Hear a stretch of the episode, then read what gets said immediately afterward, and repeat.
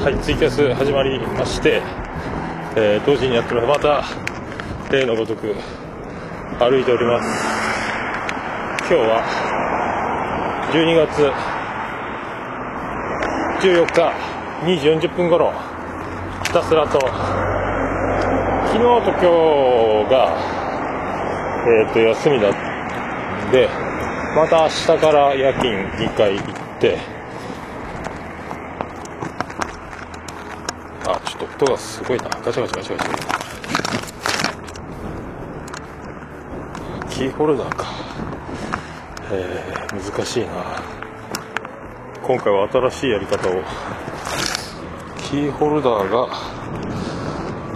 リュックを前にかけて、前のリュックのポケットに入れるという作戦をしたんですが、ポケットにキーホルダーが入ってて、ガチャンコでガチャンコで。よし、あ、解決。あいやこの前、通勤のバスの中に、朝出勤中に、ネックウォーマーを装着して、やっぱガチャガチャ言うな。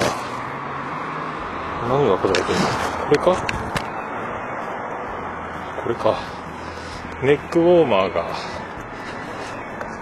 バス乗った時暑くて脱いで、で、ついて、そのまま立ち上がって、いつの間にかなくしてた。多分、シートの上にあれば気づいたんですけど、大体立ち上がって降りる時に一回振り返ってシートを見るものの、ああ、なるほど、どうもです。あとめさんどうもです。シートを見たけど、その時に目に入らなかったんで、多分下に落ちてたんでしょうね。もう何年も使ってたんですけど、まあ、金額的には700円ぐらいだったと思うんですけどね。ずっと使ってたんですが。で、バスの運転手っていうか、守衛に届けてられるかもしれないって言って、守衛に行ったら守衛にもないって言われて、アウトで。で、まあ今日休みなんで、で明日は夜勤でまだ時間余裕なんで、で今から、またドン・キホーテまで、ぼーっと歩こうと思いまして、なんかもう、たまった録画を今ずっと見てるんですけど、FNS 歌謡祭とか、トンネルズの皆さんのおかげでしたとか、あと、セブンルール、あと、激レアさんを連れてきましたって、まあ、オードリー若林シリーズなんですけど、あと、オードリーさんのオドぜひ、名古屋でしかやってない、名古屋と一部の地方でしかやってないかな。オードリーさんにぜひやってほしいんですっていうね、面白いやつ。こんなの見てて、ずっと畳の上でソファーがないんでベッドもないんで腰掛けるとこがなくて座椅子と畳でゴロゴロしながら見てたら腰が激痛いっちゅうね。ああ風やっぱすごいっすか。これでもスポンジつけてるんですけどね。えー、ダメっすね。あ手袋で覆ってみる作戦。あこれでいいか。さらに手で覆うという作戦。あ、そっか、これ風が半端ないのは、そっか、iPhone の方か。iPhone のヘッドホンのイヤホンマイクの方が、ボコボコ当たってるんか。確かに赤い、赤ラインまで来てるな。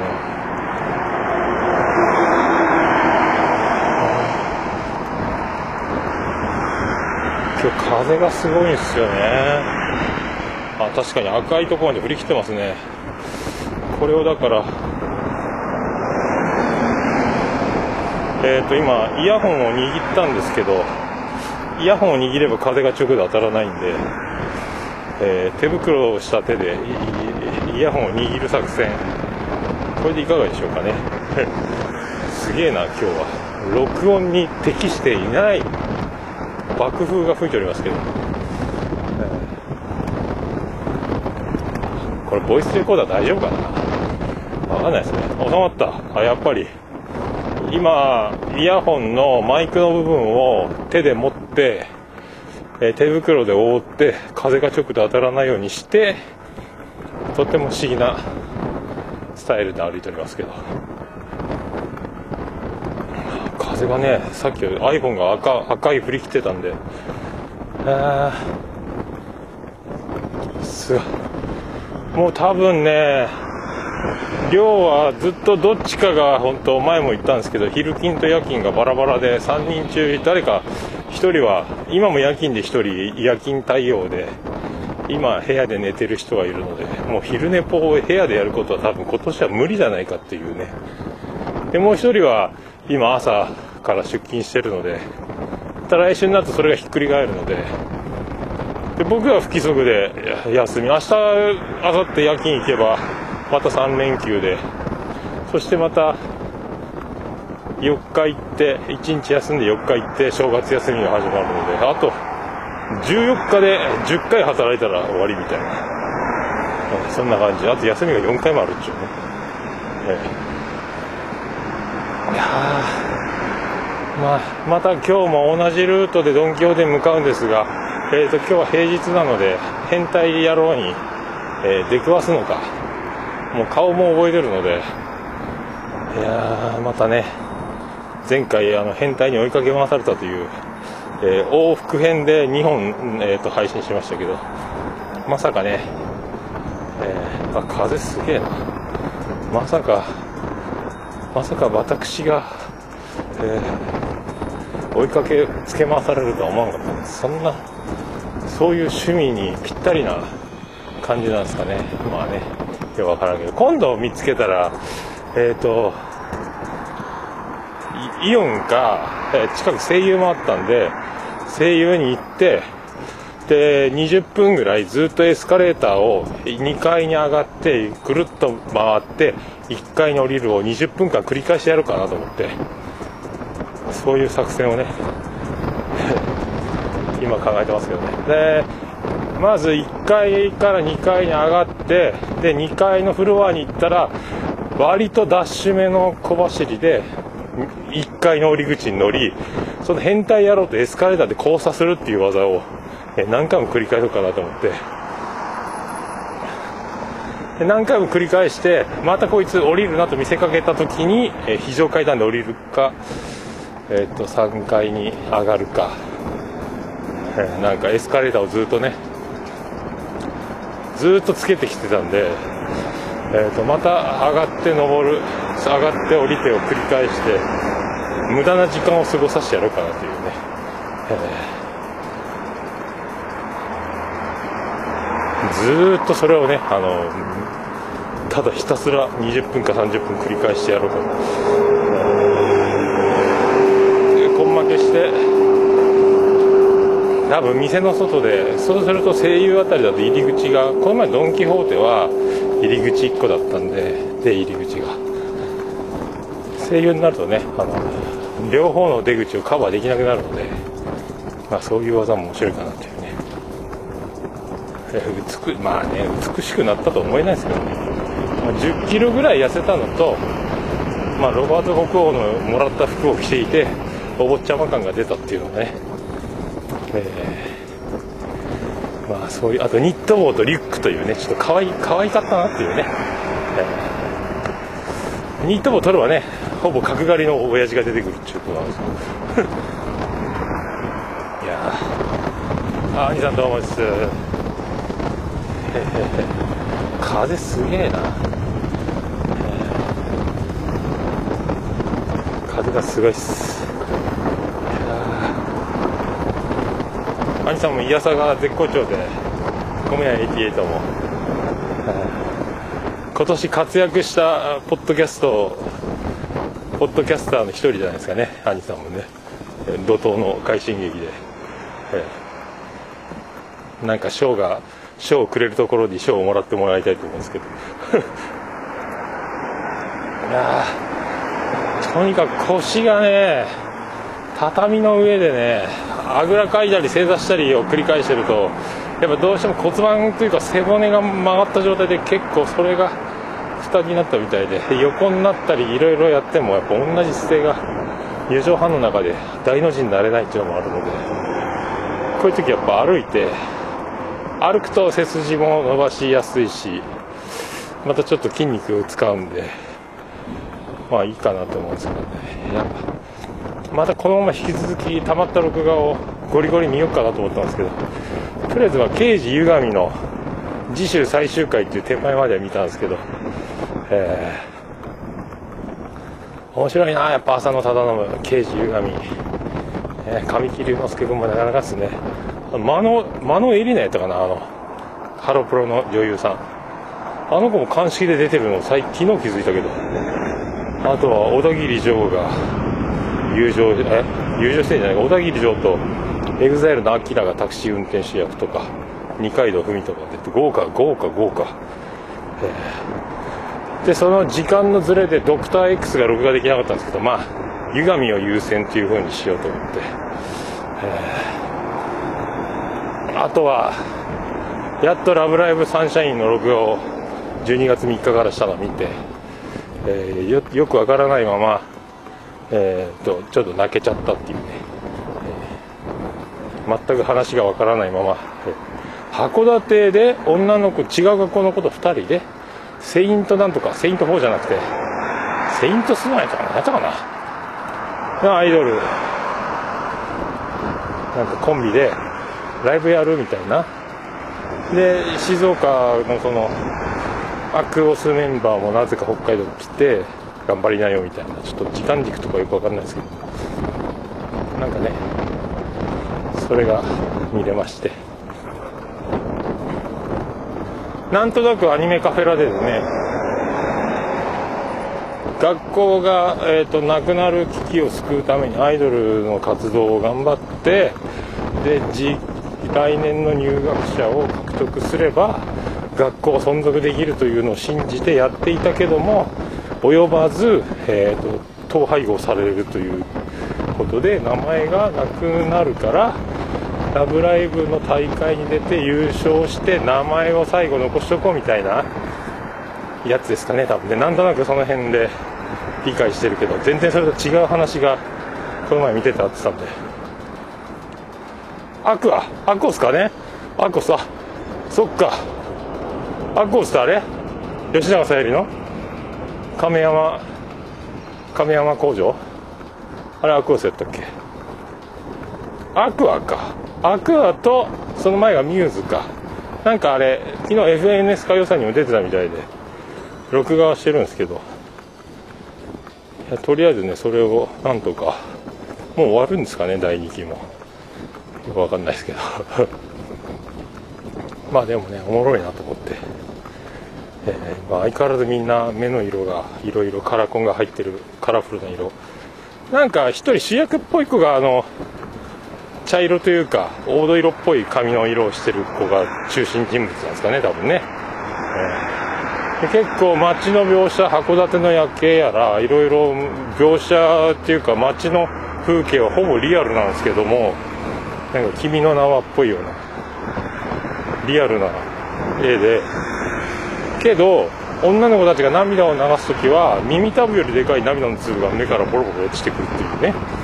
えー、すごい涙やなとびちゃびちゃになるやんみたいないう、えー、そういう心配を、えー、抱きますけど。ちょっとアクオスを見てみようかと。アクオスアクア、えー、アクアね。えっ、ー、と FNS 歌謡祭。録画してるんで昨日第1夜をやっと見たんでまあ、ほとんど EXILE 系ジャニーズ系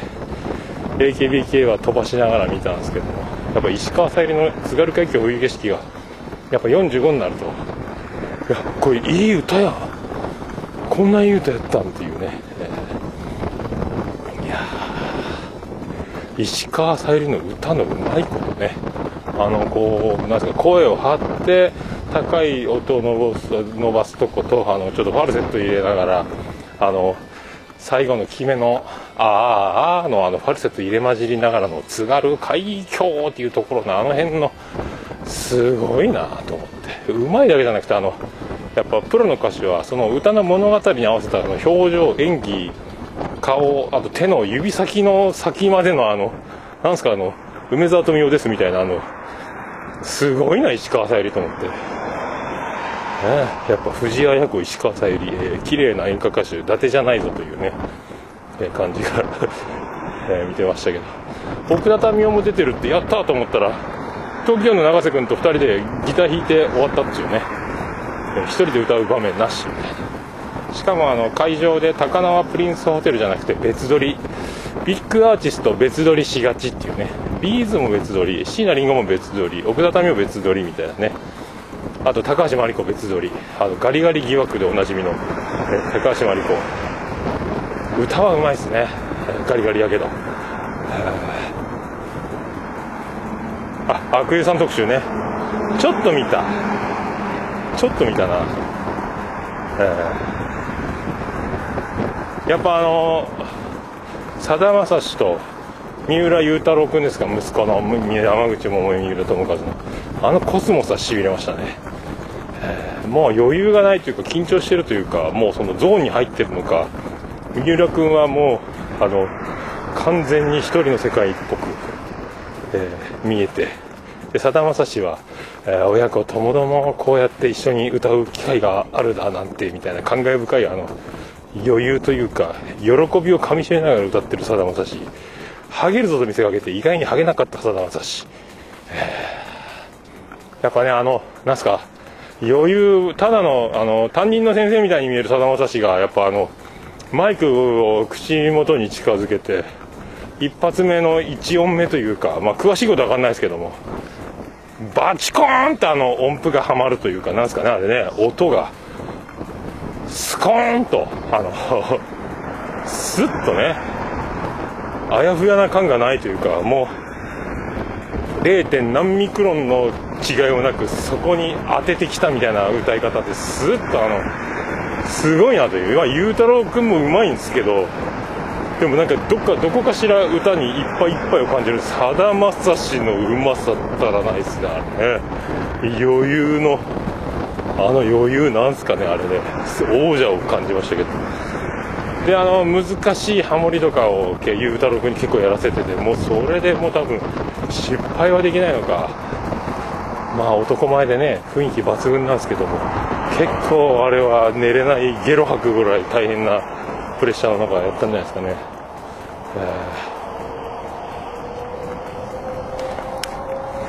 えー、いやそんな中ねツイキャスが一度止まったみたいで、これがねツイキャスが止まるとツイキャスが止まってるというね、えー、というかまあこういうポッドキャストではずっといけるんですけども、まあ、そんな FNS 歌謡祭ね。まあ特にメモることなく見てたんで。まあざっとそんな感じですかね。あとあの平井堅のバックで歌あのパフォーマンスで一人で踊ってた土屋太鳳かよっていうぐらいあのなんですか欅坂の子か。あのセンターで歌ってる子。名前は知りませんけど。めちゃめちゃ踊りとあの雰囲気すごいですね、えー、まず机の上で紙を破く。この紙を破る破ってるシーンが伏線となっていたことが最後にあの紙吹雪で大盤振る舞いじゃみたいなところみたいなのに最後になるんですけども。あすげえなっていうね。感動しましたねあれね。欅坂はこの前あのえ日テレ系のやつであの伊藤麻子が同じ格好してめっちゃ踊ってましたけどね。あれも面白かったですね、えー、踊りバリバリキレキレだったけど1人だけ息がバクバク上がってるっていうのが面白かったですけどね、あれも面白かったな。あとなんですかあのマッチが最後出てきて近藤正彦のマッチバンドみたいなのでギターがあの AKB の山本さんと高見沢君と高見沢君というか高見沢さん高見 TOKIO の城島君とギターね。あと誰かいたっけな。あとはその関ジャニの誰だっけあのベースの子。めっちゃうまいけど。丸山君だったっけ。あとはジュジュのバックでも弾いてたかな。ええらいベースうまいなと思って。関ジャニ伊達じゃないなってあドラムも関ジャニの子だったかなマッチバンド。おうめえじゃんって思ったけどあれスニーカーブルースやったかな？一番決めのところで音外してあれなアレンジなのか？ベースがぐちゃぐちゃぐちゃってなっててミストーンが出てたように。弾き間違ってたな丸山君みたいな。でもやっぱさすがスターだというかあの失敗したってあのやっちゃったっていう表情一切なしにずっと、えー、平然とやってのけるというかね。さすがスターやなと思いましたけど。なんかねあの岡本図のあの岡浜浜ちゃんの息子か。と仲がいいってこの前言ってましたもんね。どこで言ってたっけな？オシャリイズムかな？忘れたメレンゲかな？あそうなんあ違う。あれか。ダウンタウンのやつか。であの本音ではしご酒みたいなところで。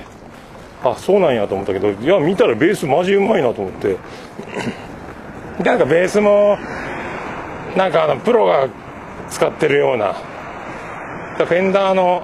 あれジャズベじゃなくて何て言うんだっけあれ。なんとかベース。あのピックアップが真ん中に2つひっついてるやつ。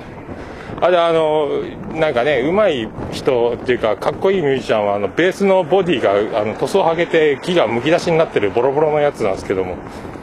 それを持ってたんでええー、と思って。自分であそこまでやってるのかヴィンテージを買ったのか分かんないですけどね、えー、でもうまいな。ただなんかベースを目立たせるようなあのなんですか調整にしてるのかベースが結構前に出てるヘッドホンで聞いてたら結構ベースがブリブリなっててで、まあ、古いのかあのただアタックの音が強いのか結構ネックにベースがバチンバチン当たってて、えー、力みまくってる感じのもうなんかあんなド派手なベース久しぶりに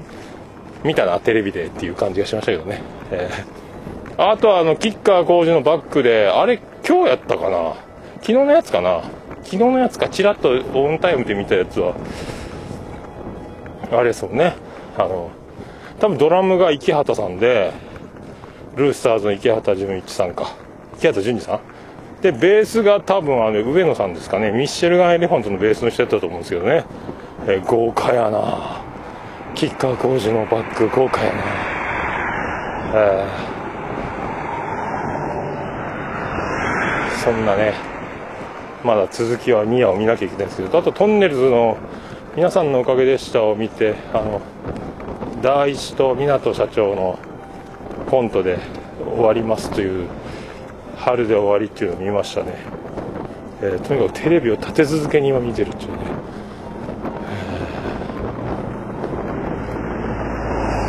えー、寒いなしかし。いやでも FN スカイさんも面白いね、えー今回森高さん歌ってないですかね。あとだから第2夜でそれが愛子も出てるので愛子が出るのを楽しみにしてますけど。あとやっと iTunes の方とかデジタル関係で愛子のシングル新しいやつ予告がやっと出たのでアートワークがやっと反映されてやっと,、えーと、アートワークが僕の iTunes のミュージックのライブラリーにも飛び込んできたので、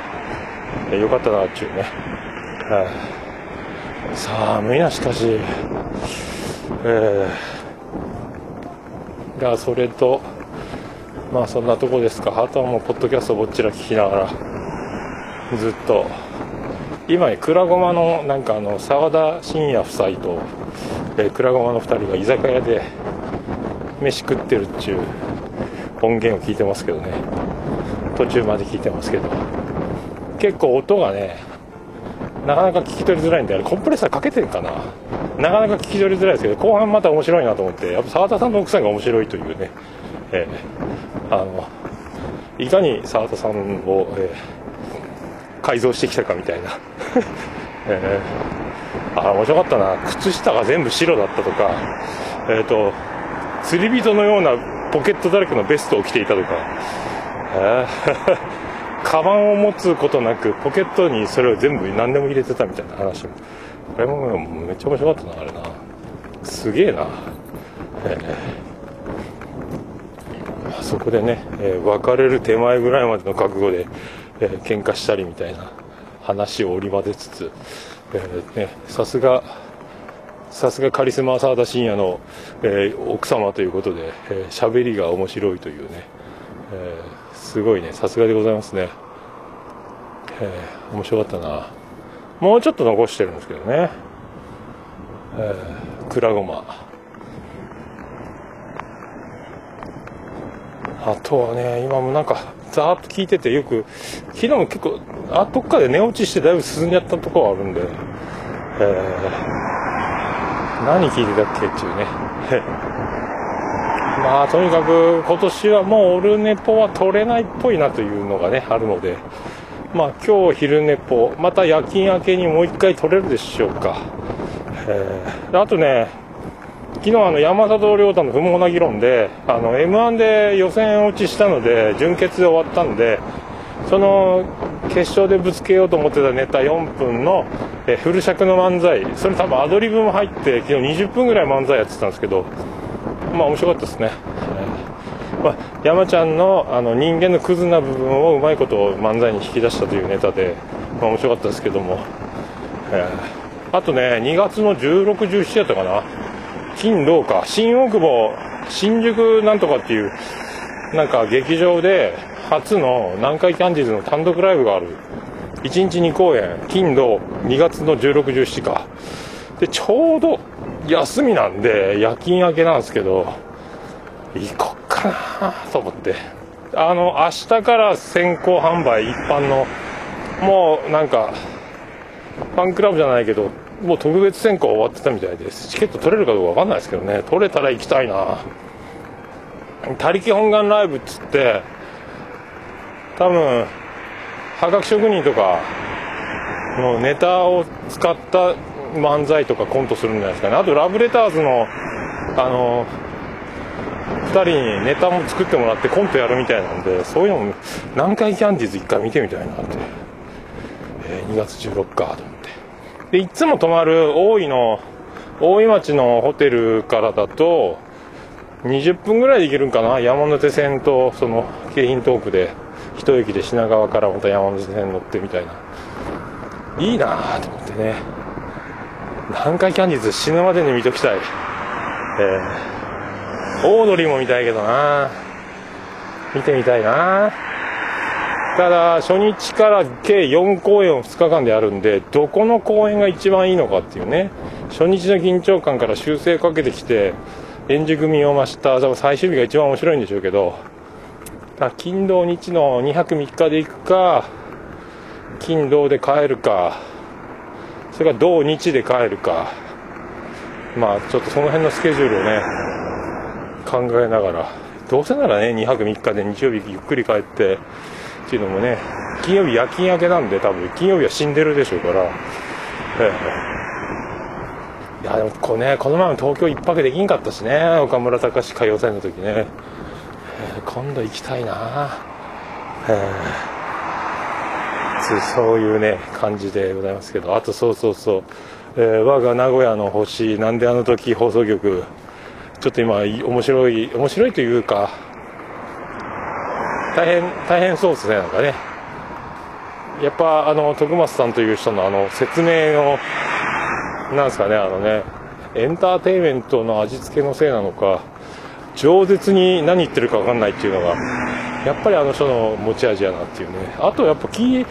大事な話をしたいっていう時のあの徳松さんの特徴として、まあ、ちょっとツイッターでもちょっとつぶやいたんですけど前置きがすごいんですよね、えー、本来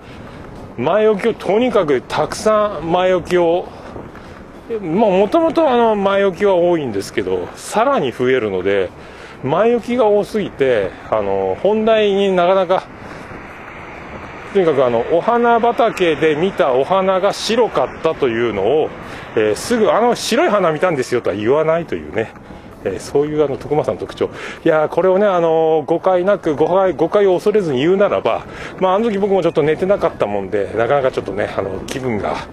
優れないところでちょっと目も霞んでてもしかしたら太陽の光の加減もあったかもしれないですけど、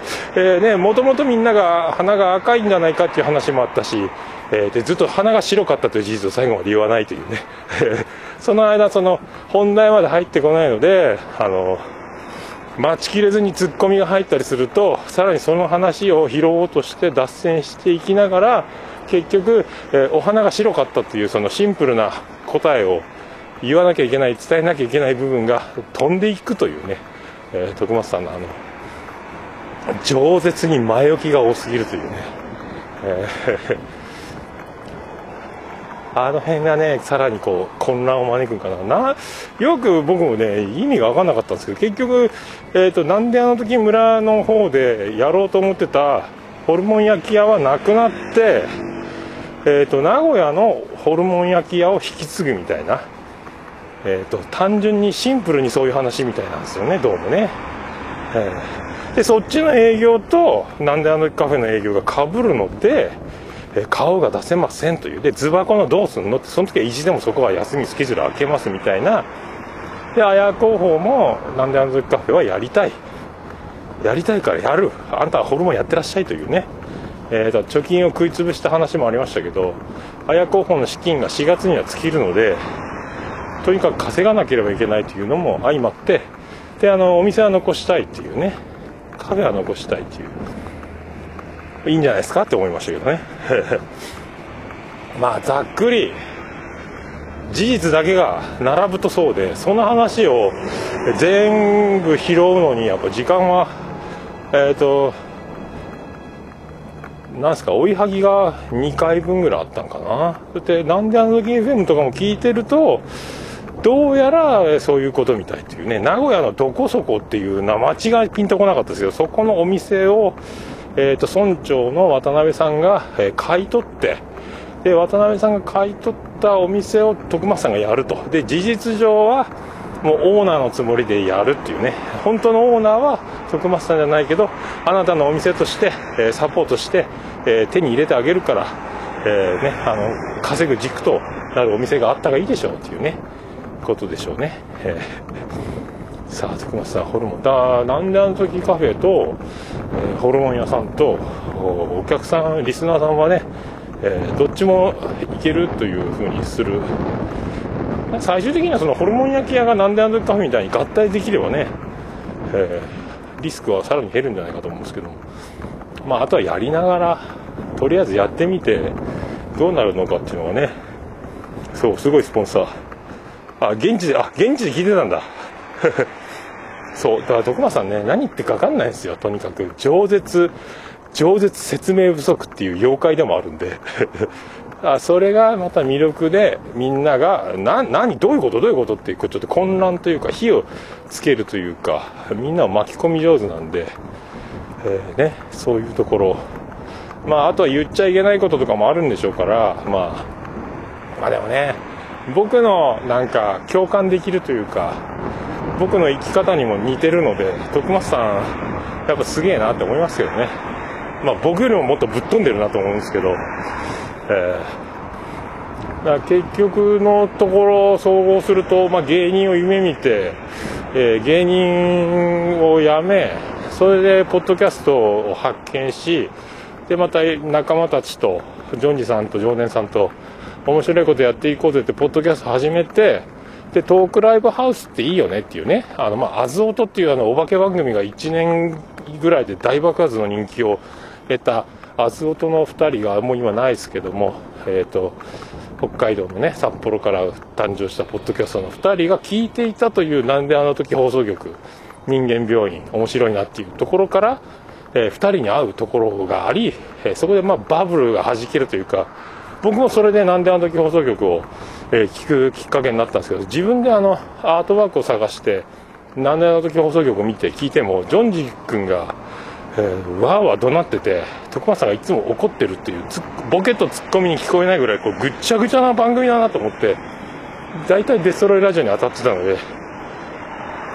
ああれかと思ってそれであのあのアズオトの2人が面白いって言ってんなら面白いんだなっていうね。それからまあ聞くようになってであ面白いじゃんっていうね。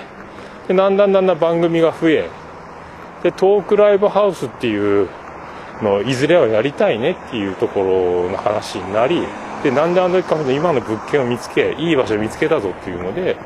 まあ、あの聞いた僕がリスナーとして番組の聞いた内容だけで今言ってますけど配信されてた番組内ではそういう流れで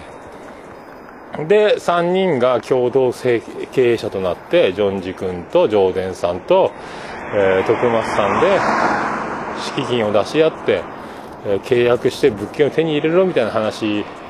が最初で、まあ今結局、綾候補と徳松さんがやってるみたいな感じにはなってますけどそれでオープンは華々しくこのオープンの掃除もなんかねあのアズオトのメンバーを手伝いに来たりとかいろんなリスナーさん女の子たちが集まって掃除したりとか。で川崎イエロー君が「なんであの時家具の歌を作ったりとか盛り上がってオープンして、えー、ああの鳥じゃないそう誰誰もいないところでね徳松さんは録音しないところでもマイク持って喋ったりしますからね。サービス精神がすごいんですよね、まあ、それで夢のトークライブハウスという名のカフェをオープンしてでいろいろ活動しながらどんどん番組を増やしていきで追いはぎプラスアルファでいう暗黒期に入りででズバコのというものが始まったりとか笹山さんとかみんなでまたライブイベントやったりもうだんだんだんだんまた盛り上がってもう強く、え、なりながらで今回、えーと、一回また村を作るで店辞めるとかジョニーさんが店長にして俺は抜けるみたいな疑いのようそういう風に聞こえるような言い方をしてしまってどうなってんだみたいになったけど、えー、実際違ってみたいな。で友達に岐阜の美濃加茂でやってもらおうと思ってたホルモン屋を友達がやっぱり辞めるというのでそういうのもあるんでしょうけどね、えー、じゃあこれやったんだぜみたいなね。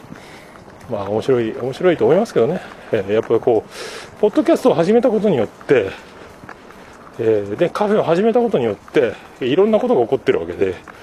かといってねあの全てが大失敗ではないと思うので別に破産するわけでもなければ借金取りに追われてるわけでもないので、えー、ねまあ、親の力を借りろうが何しようがやれてることには間違いないんで、えー、逃げ出すことなくねこれはいいと思いますけどね、えー、またねホルモン焼き屋さんをやって何が起こるかわからないんでこういうあのちゃんとねなんだかんだこうまあボケでしょうがホルモン焼きなんてやりたくねえんだよとかま言ったりしてますけど、まあ、この流れに乗ることで面白いことが起こるんじゃないか。やってやるのやってやんよみたいなね。なんかそういうなんかまあニュアンスはちょっと違うかもしれないけど僕も似たようなことしてるので流れに乗っていく男計画性のない男。面白い。で面白がってやる方なんで。まあいい展開に面白いこと待ってんじゃないかなと思いますけどね。まあ扱い物がホルモンなのでちょっとあ衛生面にはね十分気をつけていただきたいなと思うんですけどね、えー、もうそれだけですね。ホルモンはホルモンは怖いんでとにかく慎重にねあの焼肉屋よく今油がすごくて火事になるみたいな話もあるけど、まあ、掃除をとにかくしてないと、えー、余計に火がついたりしたりとかあとやっぱホルモンを触った手でもしサラダなんか生もの触ったりすると、えー、もう大量に食中毒になるので臓物系は慎重に扱わなければいけないという、えー、とっても怖い部位なんだよっていうねレバーとかホルモンとかはえー、その辺はね、えー、緊張感を持って触って喋ってお客さんサービスでこう盛り上がって喋りながらうっかり、えー、生野菜を触っちゃったとかあれこれどっちだったっけとかなるならないようにしてもらえればねオペレーションをしっかりしてもらえれば、え今度はねカフェと違ってがっつり食べ物を出すんだろうからですね。まあ分かってるでしょうけどね。まあもともとやってるお店を引き継ぐだけだからやり方とか流れをね今事故なくやってるお店でしょうからそのやり方をちゃんとね引き継げばちゃんとできるんじゃないかと思うんですけどね、えー、ホルモンはねまあ通常の、えー、霜降りのお肉とかに比べれば価格的にはそんなに高いものではないと思うのでちゃんとあのちゃんと売ることができればいい商売。ただ足が速いので冷凍とかねそういうこまめな処理方法は大事でしょうけどね。まあロットがどのくらいか分かんないですけどもね。やっぱいいいいと思いますけどね、うん、あとはそういうね やらかさないでいただければ、えー、徳松さん結構ねあのもうサービス精神旺盛なんで、え、ビールを頼んでもトークに夢中でずっとビール忘れられてるっていうね。だからビールのありかさえ教えてもらえば自分でビール取ってきますよみたいな、え、感じなので、まあ、お客さんがね率先してやるでしょうけどまだ徳松さんらしいお店ができてで安全に美味しく食べられれば。面白いかな。なんかそうやってるうちにこのねなんであのカフェと合体しちゃうとかなんか僕はやんわりそんな感じもしますけどね。2つ家賃払うぐらいならみたいなね、えー、綾候補もじゃあお店ちょっと手伝ってよみたいな。そのままそこでパソコン持ってきて収録するとかね。まあ、ホルモン焼き屋なんでパソコン持ち込むと油まみれになってすぐ行かれるっていうのはありましょうけど、まあ、ちょっとねバックヤードかなんかあればいいんやろうと思いますけど、えー、鼻出てくるとやっぱ寒いね、えー、まああとねあちこちで喋ってるからもうみんなに喋った気になっててもう分かってるだろうみたいなとこあるんでしょうけどね、えーだまあ、あんまりだからこう丁寧に記者会見をするような感覚は、えー、あんまりないんじゃないかな。でもちゃんと言わなきゃダメだろうっていう周りの指摘を持って喋、えー、るっていうところがあるんでしょうけど。まあ忙しいでしょうね。まあだから今年までかな。ちょっとまだ行けたら行かなきゃいけないね、ホルモン焼き屋の場所がよくわかんないんですけども。まあ忙しい。あんだけ番組やっててね。しかも新しくお見せしようっていうんじゃもう本当は番組なんか収録する暇ないはずなんですけどね、えー、すごい鬼のようなスケジュールでやってるんでしょうけど、えー、愛知県暑いっすね、えー、名古屋は暑いっすよ、えこれからねどうなるか楽しみですけどね、まあ命までは取られないんで何をやってもいいと思うんですけどねそのね。誰もまあ傷つく傷つかないはもうね特に親子なんでまあ問題ないと思うんですけどね徳松さんちはね、え、何が起こるか分かりませんから。大体あのやめとけやめとけって言ってる人ももし成功した場合はうまくいくと思ってたんだよみたいなあの売れない芸人に態度が冷たかったスタッフが売れた瞬間に態度が変わるみたいなあんなことはよくあるでしょうから。まあね。まあ、かといってねみんながお金を出し合って助けてくれるわけでもないのでまあね。やめとけっていうのも一つやし頑張れっていうのも一つやしね。まあそれはもうね。とにかく言う筋合いのものではないと思いますけどとにかく言ってますけどね。まあ面白いんじゃないですかね。面白そうやなとしか思わないですけどね僕はね、うん、あとはその安全食品安全衛生というかね。そういうの。そこだけに気を使っていただければホルモンは怖いぞというのをね、えー、その辺の意識がどれぐらいあるかですよねあと何人のスタッフでやるのかね、1人でやるんだったら本当喋ってる場合は喋ってる暇ないと思うんでね、慣れた子が残ってくれるんならね。徳間さん喋って生ビールついでお会計してればいいでしょうけど。ホルモン本当に自分でさばいてるのは習ってるって言ったからさばいて焼いてってなるとね、えー、その間にこう二次汚染をしないようにね、えー、触った手で生ものを直で口に入れるものに触れないようにっていうのはねえー、とってもそこだけがそこだけですけどね僕がねホルモンなもんでね、えー、ホルモンなホルモンは怖いぞっていうのだけはねいつか言う機会があれば伝えたいなと思いますけど。さあ27分なんだか1回止まったんで多分多めに喋ってると思うんですけど。まあ近況的にはねよくわかんない感じですけど。まあでも4畳半でゴロゴロテレビ見てるとやっぱ録画の方が早いね、えー、CM 飛ばせるし。ああいう歌謡祭みたいなやつは聞かないでいいやつを飛ばせるのでどんどん進めるっていうのがいいですけどね。あと聞き逃したとこ巻き戻せるとかね。とりあえずだから録画してみる録画してみる。やっとだから1週間前の番組を今見てるとこなんで、えー、まあ一気にねまた帰ったら見ようかと思いますけどとにかくドン・キホーテでネックウォーマーを手に入れて首元をあったかくしようと。なんとか風邪ひかずに年末まで福岡にね29日戻りの1回忘年会 C の。とジェニファー王国入りというちょっとスケジュールなんで、えー、あホルモン焼き屋で接客できませんって言ってました。ああじゃあやっぱマジですね徳松さんね。よかったよかった。まあそんな当然でしょうけどね。まあね。あとはだからオープン前を慣れてくるとねいろんな時間の使い方できるでしょうから僕も忙しかったら一切話できなかったですもんね桃屋の時は、えー、あとまあ会話が換気扇が回ってるとね頭の上でそのねダクトがダクトの中の換気扇って爆音なんで。さああと1分ちょっとか。